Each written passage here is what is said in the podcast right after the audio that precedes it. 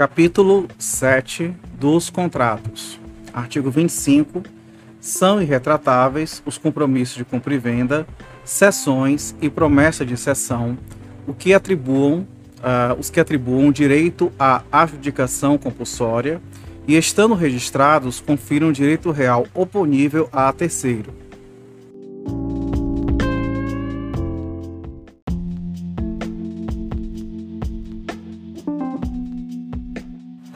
artigo 26, os compromissos de compra e venda, às cessões ou promessa de cessão poderão ser feitos por escritura pública ou por instrumento particular, de acordo com o modelo depositado na forma do inciso 6 do artigo 18 e conterão pelo menos as seguintes indicações: inciso 1, nome, registro civil, cadastro fiscal no Ministério da Fazenda, nacionalidade, estado civil e residência dos contratantes. Inciso 2. Denominação e situação do loteamento, número e data da inscrição. Inciso 3. Descrição do lote ou dos lotes que foram objeto de compromissos, confrontações, área e outras características. Inciso 4. Preço, prazo, forma e local de pagamento, bem como a importância do sinal, Inciso 5. Taxa de juros incidentes sobre o débito em aberto e sobre as prestações vencidas e não pagas, bem como uma cláusula penal nunca excedente a 10% do débito e só exigível nos casos de intervenção judicial ou de mora superior a três meses. Inciso 6. Indicação sobre a quem incumbe o pagamento dos impostos e taxas incidentes sobre o lote compromissado Inciso 7. Declaração das restrições urbanísticas convencionais do loteamento supletivas da legislação pertinente. Parágrafo 1. O contrato deverá ser firmado em três vias ou extraídas em três é, traslados, sendo um para cada parte e o terceiro para arquivo do registro imobiliário após o registro e anotações devidas. Parágrafo 2. Quando o contrato houver sido firmado procurador de qualquer das partes, será obrigatório o arquivamento da procuração no registro imobiliário. Parágrafo 3. Admite-se, nos parcelamentos populares, a cessão da posse em que estiverem provisoriamente emitidas à União, Estados, Distrito Federal, municípios e suas entidades delegadas, o que poderá ocorrer por instrumento particular ao qual se atribui, para todos os fins de direito, caráter de escritura pública, não se aplicando à disposição do inciso 2 do artigo 134 do Código Civil, que eu imagino ser o Código Civil 2016, pela, pela observação aqui. Parágrafo 4 A sessão da posse referida no parágrafo 3 cumpridas as obrigações do cessionário, constitui crédito contra o expropriante de aceitação obrigatória em garantia de contratos de financiamentos habitacionais. Parágrafo 5 com o registro da sentença que em processo de desapropriação fixar o valor da indenização, a posse referida no parágrafo 3 converter-se-á em propriedade e sua cessão em compromisso de compra e venda ou venda e compra, conforme haja obrigações a cumprir ou estejam elas cumpridas, circunstância que, demonstradas ao registro de imóveis, serão averbadas na matrícula relativa ao lote. Parágrafo 6 Os compromissos de compra e venda, as cessões e promessas de cessão valerão como título para registro de, da propriedade do lote adquirido, quando acompanhados da respectiva prova de quitação.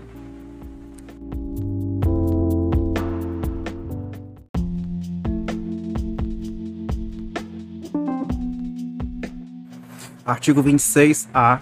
Os contratos de compra e venda, cessão ou promessa de cessão de loteamento devem ser iniciados por quadro resumo, que deverá conter, além das indicações constantes no artigo 26 desta lei, inciso 1, o preço total a ser pago pelo imóvel, inciso 2, o valor referente à corretagem, suas condições de pagamento e a identificação precisa do seu beneficiário, Inciso 3. A forma de pagamento do preço, com indicação clara dos valores e vencimento das parcelas.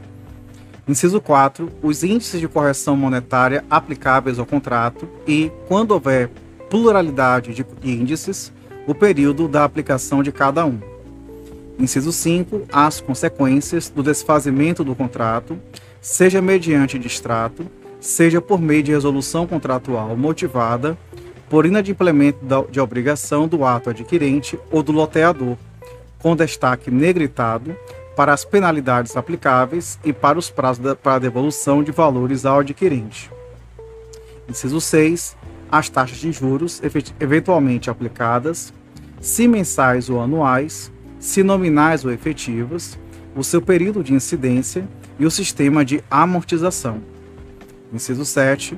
As informações acerca da possibilidade do exercício por parte do adquirente do imóvel do direito de arrependimento previsto no artigo 49 da Lei 8.078, de 11 de setembro de 90, Código do Consumidor, em todos os contratos firmados em estandes de vendas e fora da sede do loteador ou do estabelecimento comercial.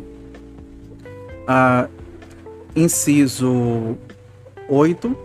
O prazo para a quitação das obrigações pelo adquirente após a obtenção do termo de vistoria de obras. Inciso 9. Informações acerca dos ônus que recaem sobre o imóvel, Inciso 10. O número do registro do loteamento ou do desmembramento, a matrícula do imóvel e a identificação do cartório de registro de imóveis competente. Inciso 11. O termo final para a execução do projeto referido no parágrafo 1 do artigo 12 desta lei e a data do protocolo do pedido de emissão do termo de vistoria de obras. Parágrafo 1 identificada a ausência de quaisquer informações previstas no caput deste artigo, será concedido o prazo de 30 dias para aditamento do contrato e saneamento da omissão, fim do qual essa omissão, se não sanada, caracterizará justa causa para rescisão contratual por parte do adquirente. Parágrafo 2 a efetivação das consequências do desfazimento do contrato, mencionados no inciso 5 do caput deste artigo, dependerá de anuência prévia e específica do adquirente a seu respeito, mediante assinatura junto a essas cláusulas, que deverão ser redigidas conforme disposto no parágrafo 4 do artigo 54 do Código de Defesa do Consumidor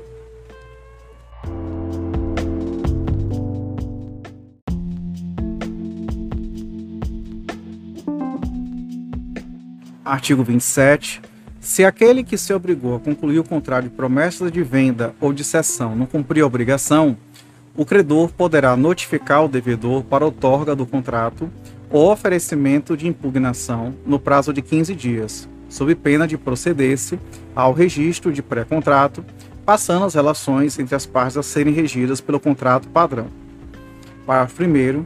Para os fins deste artigo, terão o mesmo valor de pré-contrato a promessa de cessão, a proposta de compra, a reserva de lote ou qualquer outro instrumento do qual conste a manifestação da vontade das partes, a indicação do lote, o preço e o modo de pagamento e a promessa de contratar. Parágrafo 2 o registro de que trata este artigo não será procedido se a parte que o requeriu não comprovar haver cumprido sua prestação nem a oferecer na forma devida, salvo se ainda não exigível. Parágrafo 3 não havendo impugnação daquele que se comprometeu a concluir o contrato, observar-se-á o disposto nos artigos 639 a 640 do Código de Processo Civil.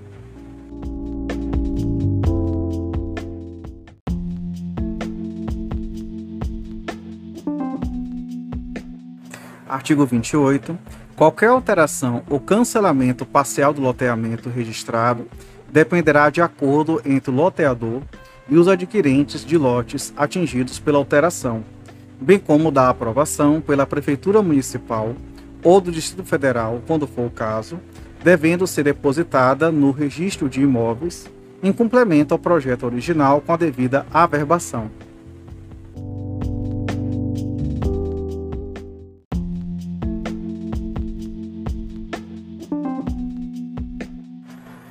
Artigo 29. Aquele que adquirir a propriedade loteada, mediante ato inter vivos, ou por sucessão causa mortes, sucederá o transmitente em todos os seus direitos e obrigações, ficando obrigado a respeitar os compromissos de compra e venda ou as promessas de cessão em todas as suas cláusulas, sendo nula qualquer disposição em contrário, ressalvado o direito do herdeiro ou legatário de renunciar à herança ou ao legado.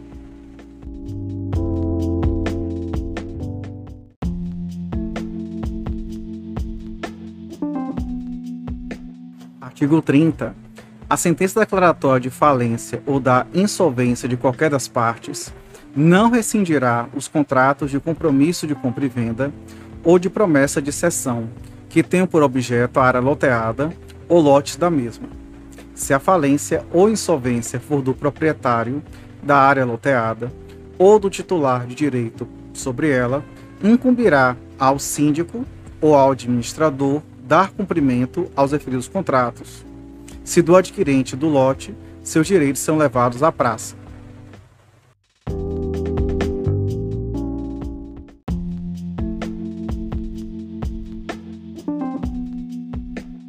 Artigo 31. O contrato particular pode ser transferido por simples trespasse lançado no verso das vias em poder das partes, ou por instrumento em separado, declarando-se o número do registro do loteamento, o valor da cessão e a qualificação do cessionário para o devido registro.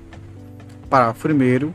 A cessão independe da anuência do loteador, mas, em relação a este, seus efeitos só se produzem depois de cientificados por escrito pelas partes ou quando registrada a cessão.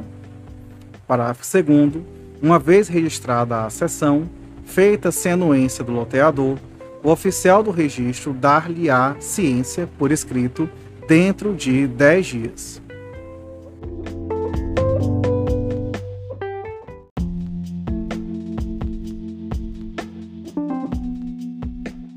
Artigo 32. Vencida e não paga a prestação, o contrato será considerado rescindido 30 dias depois do constituído em mora, de constituído em mora o devedor. Parágrafo 1 para os fins deste artigo, o devedor adquirente será intimado, a requerimento do credor, pelo oficial do registro de imóveis, a satisfazer as prestações vencidas e as que se vencerem até a data do pagamento, os juros convencionados e as custas de intimação. Parágrafo 2 purgado a mora, convalescerá o contrato.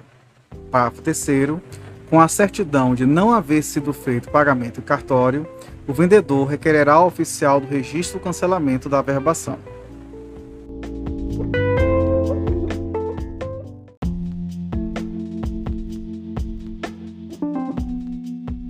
Artigo 33. Se o credor das prestações se recusar a recebê-las ou furtar-se ao seu recebimento, será constituído em mora mediante notificação do oficial do registro de imóveis para vir receber as importâncias depositadas pelo devedor no próprio registro de imóveis. Decorridos 15 dias após recebimento da intimação, considerar-se-á efetuado o pagamento, a menos que o credor impugne o depósito e, alegando o adimplemento do devedor, requeira a intimação deste para os fins do disposto do artigo 32 desta lei.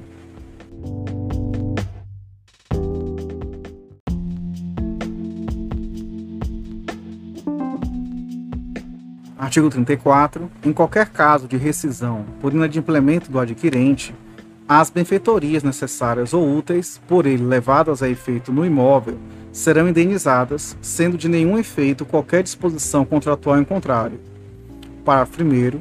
Não serão indenizadas as benfeitorias feitas em desconformidade com o contrato ou com a lei. Parágrafo 2. No prazo de 60 dias, contado da constituição em mora, fica o loteador, na hipótese do, do caput deste artigo, obrigado a alienar o imóvel mediante leilão judicial ou extrajudicial nos termos da lei é, número 9.514, de 20 de novembro de 97.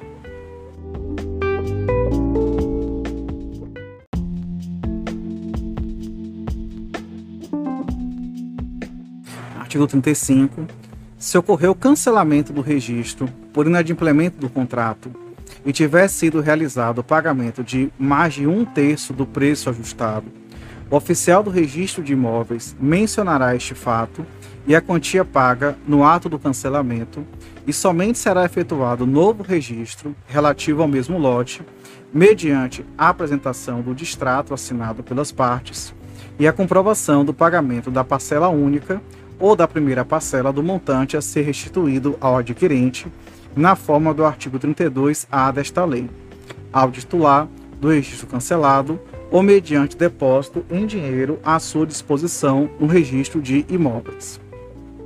Parágrafo 1. Ocorrendo o depósito a que se refere este artigo, o oficial do registro de imóveis intimará o interessado para vir recebê-lo no prazo de 10 dias, sob pena de ser devolvido ao depositante. Parágrafo 2. No caso de não, de não, ser, não, ser encontrado o interessado, o oficial do registro de imóveis depositará a quantia em estabelecimento de crédito, segundo a ordem prevista no Código Civil, a menção aqui é do CPC antigo, né, em conta com incidência de juros e correção monetária. Parágrafo 3 a obrigação de comprovação prévia de pagamento da parcela única ou da primeira parcela, como condição para efetivação de novo registro, prevista no caput deste artigo, poderá ser dispensada se as partes convencionarem de modo diverso e de forma expressa no documento de distrato por elas assinado.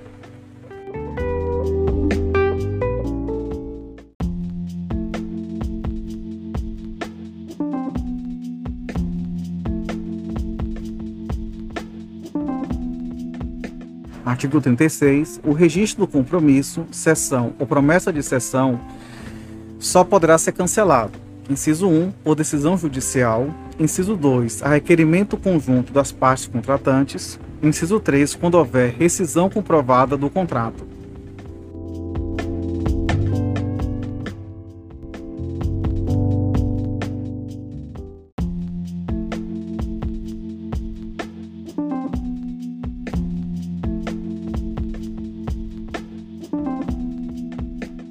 Artigo 36-A.